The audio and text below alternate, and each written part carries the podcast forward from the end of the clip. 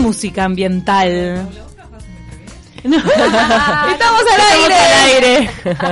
Pero trabajó en eh, TV Libre. En TV Libre. No, en BTV no llega a trabajar. Es muy recordada sobre todo su partida. Nos acompaña la periodista Valeria de los Santos para hablarnos sobre la nueva ley integral de residuos y lo que hay que tener en cuenta. Valeria, comentábamos al principio del programa la importancia de que ciertos periodistas se estén especializando en medio ambiente, ¿no? La verdad que es un tema que me encanta, que hace un, un año más o menos que vengo profundizando en ello y la verdad que me encanta la invitación. Muchas gracias. Bienvenida. Bueno, muchas gracias. Bien ahí, vale. Tal vez conocen su voz de subrayado. sí, años, años trabajando en subrayado. ¿Estás teniendo oportunidad en subrayado de especializarte en estos temas también? Eh, generalmente sí. Trabajamos todos los temas, pero es como que el tema que más me gusta y que más mm. trato de meter en cuando puedo ahí tirando algunos piques. Viste que ahora está más sobre el tapete mm. el tema ambiental. Antes no era tanto preocupación acá en Uruguay. ¿Y cuándo empezó tu interés por, por los temas medioambientales? ¿Con qué, ¿Con qué noticia? No, no, no. Más o menos hace dos años empecé a trabajar como colaboradora en la diaria. Un año y medio más o menos este y veía que faltaba como esa parte medioambiental y bueno darle tanta cuestión de importancia. Y me interesó lo propuse y bueno surgió. Y la verdad que estoy recopada, haciendo algunos cursos también con SEMPRE y algunas organizaciones que la verdad que en este momento se están moviendo. Hay mucho movimiento medioambiental. Ahora, Valeria, cuando hablamos de medio ambiente uno piensa que es algo lejano, que es responsabilidad de repente de los gobiernos. Es verdad que puede llegar a ser inabarcable. Hay un montón de cosas que no podemos hacer cada uno de nosotros, pero hay un montón que sí, que podemos comenzar a cambiar. Y como siempre digo, es una cuestión de oferta-demanda. a pedido de del usuario, del consumidor, las empresas tienen que ir modificando también su forma de producir, ¿no? Yo creo que este año Uruguay se ha movido con ello. Tenemos la ley de bolsas, que ya sabemos que desde junio, julio está implementándose y que ha logrado una reducción del 80% en el consumo de bolsas plásticas. Y bueno, y recientemente en septiembre se aprobó la Ley de Gestión Integral de Residuos, que también es un cambio importante para Uruguay en un año. No sabemos si va a funcionar la ley, eh, en las familias no va a cambiar tanto, cambia más en las empresas. Este, que las empresas van a tener más impuestos de los residuos, van a ser como responsables de, lo que generan en residuos. Y que hasta ahora no lo eran. Hasta ahora parcial. Ahí va, este, en parte.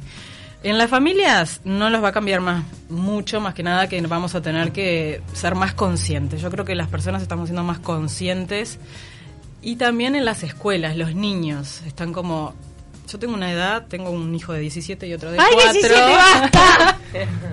que el de 17 tiene menos conciencia. El chico ya lo tiene implementado, en casa se recicla, decimos, bueno, esto va para el reciclaje, esto va para el orgánico y va solo. El grande le cuesta un poquito más, pero lo está adaptando. Creo que hay una etapa ahí como que nos perdimos en educación ambiental. Claro, pero lo que pasa es que falta educación. La gente, los adultos, a veces nosotros mismos sabemos bien qué, cómo se diferencia, a dónde llevarlo. O sea, la gente no, no tiene ni idea. Bueno, eso pasa con en la ley de gestión integral de residuos, tampoco hay como una obligación del consumidor final sí creo que va más en la responsabilidad de cada uno y, como persona de lo que quiera consumir o genere y elija a la hora de comprar.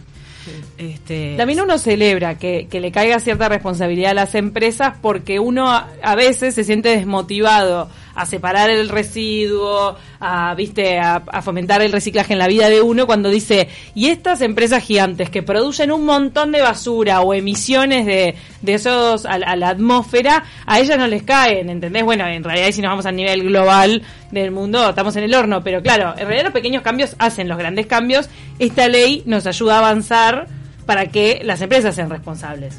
Exactamente, porque además eh, no van a dejar de producir plásticos. A ver, lo que tenemos que la botellita. Claro, lo que tenemos que pensar es como consumidores qué es lo que elegimos y a la hora de consumir. Tengamos la bolsa la bolsa en la cartera, ya todos tenemos la bolsa en la cartera, Yo lo no. tenemos habituado en poco tiempo no Estoy pagando un montón de bolsas porque nos tocaron el bolsillo, es así. cada, cada vez que al uruguayo le tocan el bolsillo, pasó con las espirometrías también. Bueno, en el caso de las empresas, esta ley va a permitir que les toquen el bolsillo con la cantidad de residuos que generan, por lo cual ya eh, se, se, espera una, una respuesta más directa. Pero ya que Cami hablaba de la, la desmotivación, mucha gente te dice, yo separo en mi casa, pero después este, vienen y lo ponen todo junto. De todas maneras, es útil separarlo, aunque sea para los recicladores que cuando van a, buscar este, en la basura se encuentren con algunas bolsas que realmente estén limpias y que puedan utilizar? Siempre es útil. El tema es que hay personas que no lo respetan. Entonces, si vos tenés un contenedor naranja en el cual vos, yo como usuaria, reciclo, lavo mis, mis plásticos, lo tiro, después viene otro le tira otra cosa y ya eso quedó contaminado. La bendita yerba. Exacto. o, que tire un tarrito de yogur, pero que, esté sucio, ya está. Lo que sea, se han encontrado animales, se han ah. encontrado un montón de cosas en, en los, en los contenedores naranjas que tenemos algunos vecinos, algunos, usuarios, porque no están en, en todo, en todo el, departamento de Montevideo. Si no tenés que llevarlo a las grandes superficies donde hay unos, este, unos contenedores. Mm. Sí, hay una aplicación que es muy buena que se llama Donde Reciclo, mm. que es una app y están en la web también, dondereciclo.com.uy, y allí vos pones lo que tenés para reciclar en el buscador y lo, tu ubicación y te dice dónde está el lugar más, cercano, donde puedes llevarlo. Y es muy práctico y es habitual que lo podamos implementar. Ay, no la conocía, me encanta. Igual faltan muchos puntos de Montevideo por cubrir, ¿no? Porque obviamente que es impensable que gente que de repente tiene que caminar muchas cuadras, que no tiene un vehículo para poder arrimar el residuo. Eso desmotiva. Desmotiva un montón. Y si, como te decía, de todas maneras, aunque sea para primero incorporarlo como hábito en el hogar, el hecho de separar, aunque después uno sepa que, lo van a mezclar, este, aunque se tire en el mismo contenedor donde va todo, al reciclador que pasa por ahí, igual le ayuda. Igual le ayuda, sí, exactamente, porque algo estás colaborando de todas maneras. Y claro, porque a la hora de separarlo, si ya lo tenés un poco separado, digamos, este ya, ya, ya le sirve a la hora. Ahí vemos en la aplicación. Bueno, hay un montón. Estamos con la aplicación abierta, estoy, fascinada. Pensé que eran menos los puntos en donde se podía Tenés puntos de diferentes cosas, plásticos, baterías, eh, depende de lo que vos quieras reciclar allí podés incluirte. ¿Cómo deberías clasificar los residuos para quienes estén del otro lado y no tengan la menor idea? Bueno, tenemos los orgánicos que ya sabemos que son restos de comida, restos de, de frutas, yerba, que es lo que más consumimos. este, y a medida que vos empezás a reciclar, sacás menos orgánicos.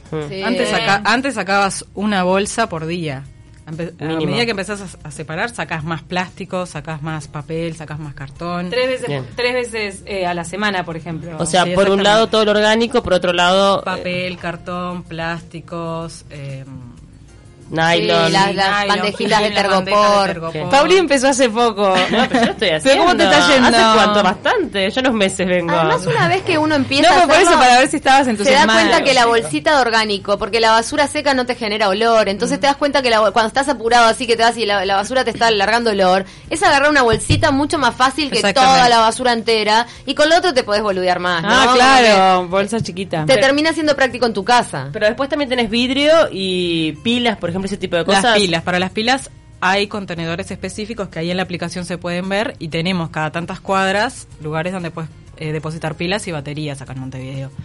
También tenés eh, un servicio de la Intendencia que se llama el Servicio de Residuos Voluminosos, gratuito. No, eso sí, eso Y que son muy puntuales, yo les di para adelante en el caso de la zona CAP, que me peleé al aire con la de Adeón por eso, porque yo dije que son muy puntuales pero no me acuerdo, ya dijo que el servicio lo daban ellos, pero no. Eh, Son muy puntuales y vos todo lo que tenés en tu casa que no querés usar más, camas, eh, electrodomésticos rotos, televisores que no entran en el contenedor y no los podés dejar. Escombros chiquitos. Claro, ah, pero ahora, ¿el sistema de este reciclaje en nuestro país realmente funciona? O sea, más o menos, o sea, falta, ¿qué pasa con todo eso? Estaban esperando que se aprobara esta ley para ver qué se hacía con determinados productos. Ya hay muchas cosas avanzadas, pero nos falta, nos falta un montón.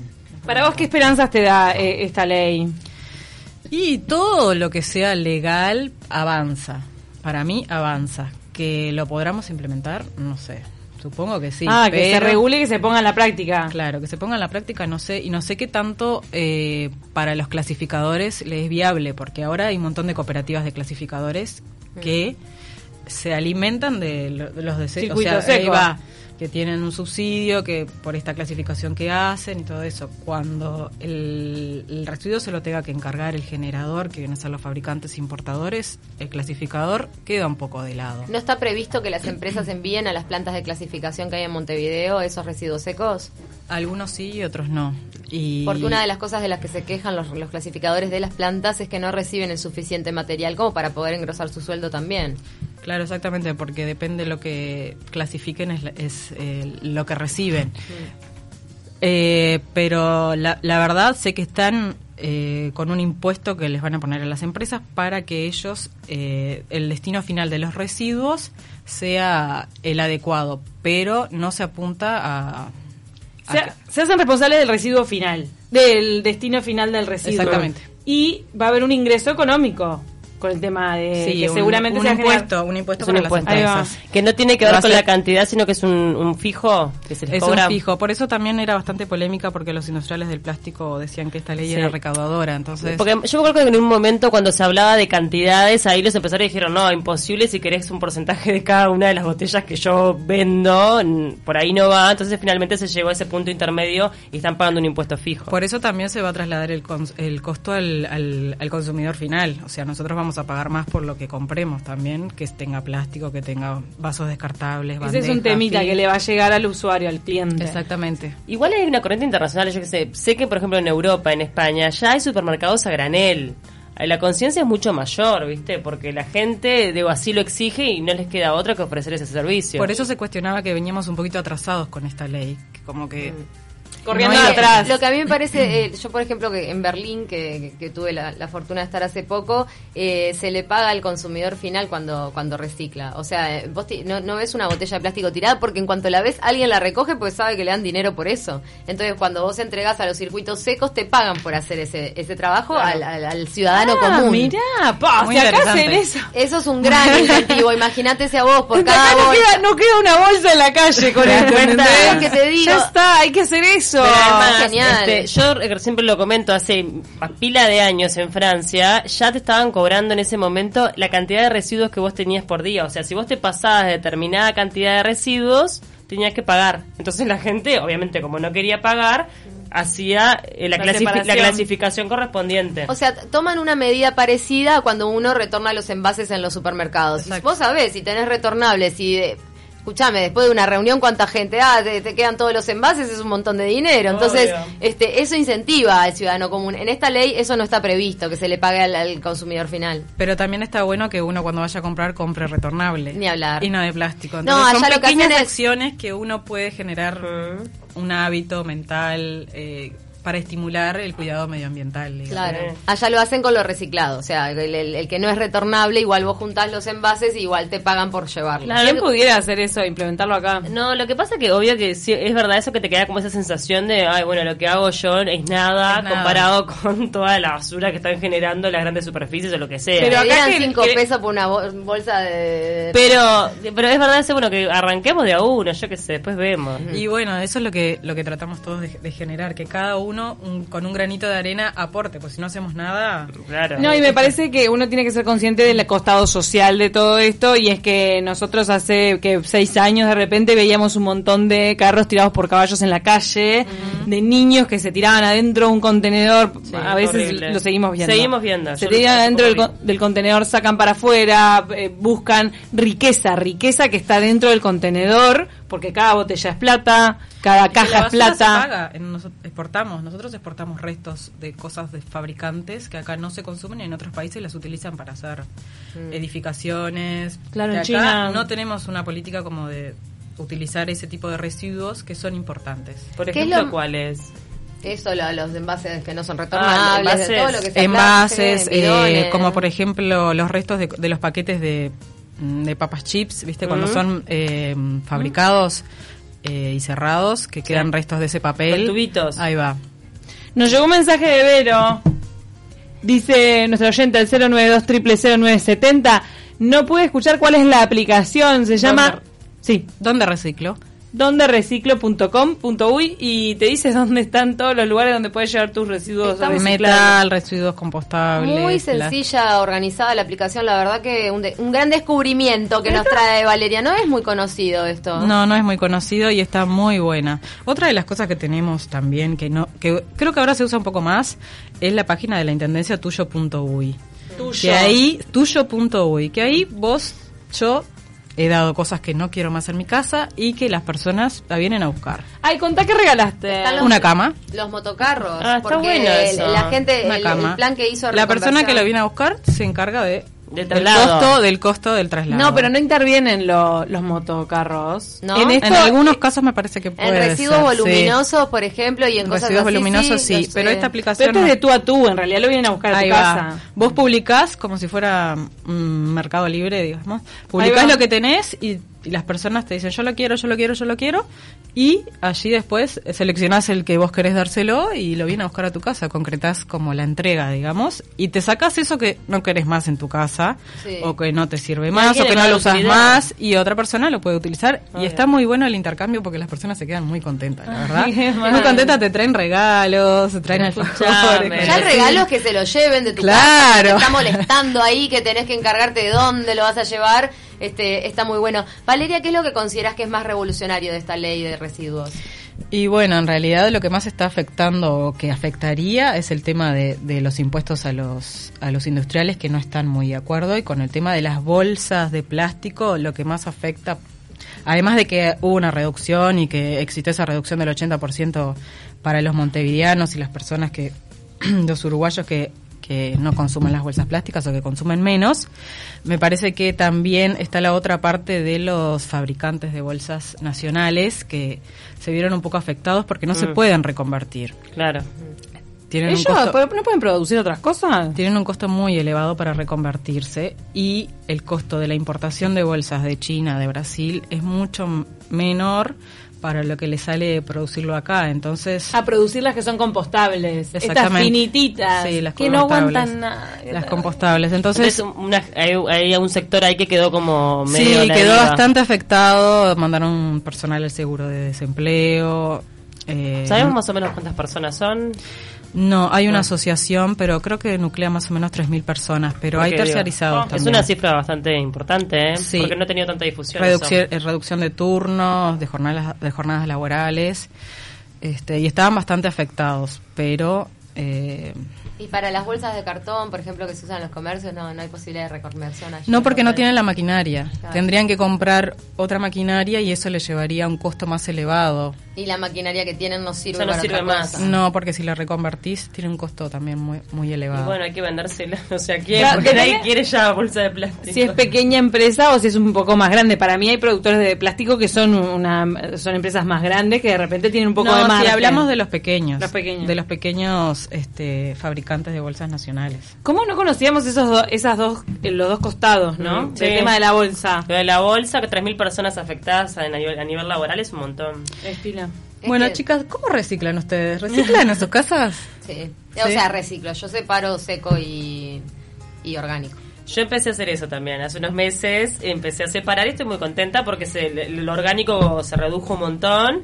Además también lo hice porque tengo la facilidad de que justo en casa abajo tengo un El contenedor naranja. Entonces es tipo, hacelo o hacelo. arriba, Paulita. hacelo o hacelo y estoy muy contenta. La verdad es que me parece que se respeta mucho y no he visto este que esté sucio el contenedor naranja. Me parece que la gente es bastante consciente al menos en ese. ¿Y tu pequeña?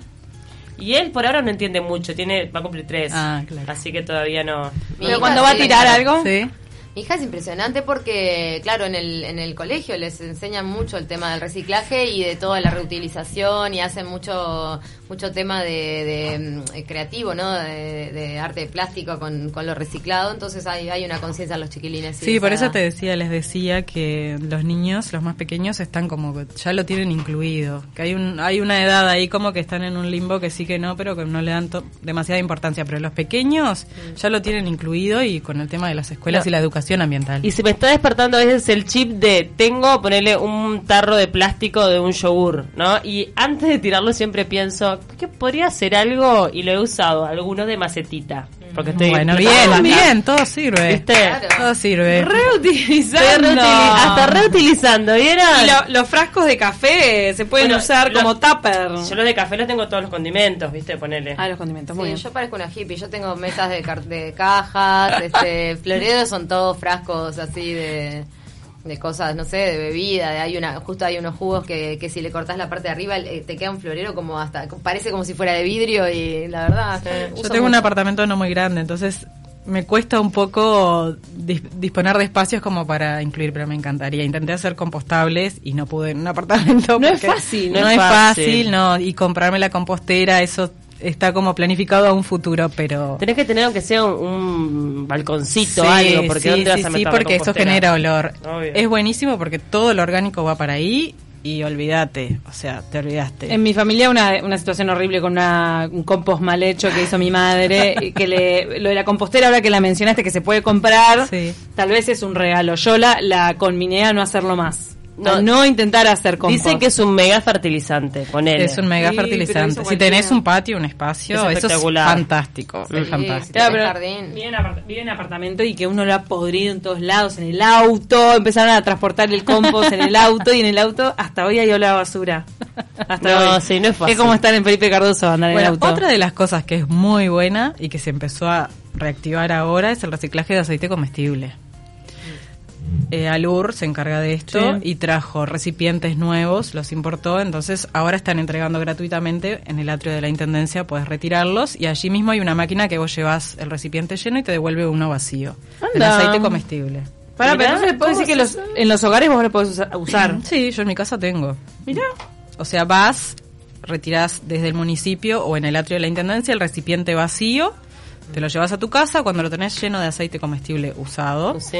lo llevas a la máquina, que es como un dispensador, lo colocas y después te devuelve el tarro vacío, un tarro vacío Nuevo. nuevo, te lo llevas a tu casa y así es como Qué alucinante eso, está bueno. El aceite que usaste para... para freír milanesas. En una época lo hacían solo en grandes escalas, ahora se, ha- se hace en nivel hogareño. Sí, que en Buen general la gente lo tira a la... Lo Y bueno, y eso genera mucha contaminación en el agua. En el agua, En el agua, se va todo para el Por la agua. y- lo exacto. ¿Cuántos piques nos dejó Vale, eh? Buena. Todos, mira, te los repaso. ¿Dónde reciclo.com.uy para que sepas dónde llevar las cosas reciclables que sacas de tu casa, los Sobre residuos todo, secos? Las pilas también, no las tiren con la Las pilas. por favor, que eso sí que es contaminación asegurada durante años. Tuyo, uy, para deshacerte de cosas que son que reutilizables, o sea, un electrodoméstico, una cama, lo que sea. Y ahora lo del aceite. Lo del aceite también en el atrio de la intendencia o en cualquier municipio, acércate y te llevas tu tarro para reciclar el, el aceite. Producen energía después con eso. Sí, también. Sí, Se, y al se hace biocombustible. Y el momento de elegir, intenté elegir lo que tenga menos plástico. Si vas a comprar un refresco que sea Si te compras una tarta, pedila en una servilleta, no la pidas en una bandeja. Ah, bien, lo he hecho, lo he hecho, tal cual. Muchas gracias, Valeria. Un gusto, Santos. chiquilina, qué lindo. aquí Me en encantó Taquito. venir, muchas gracias. Síganla en redes, en Twitter, en Instagram. Ella comparte allí sus, eh, sus notas de la diaria y también las de su rayado.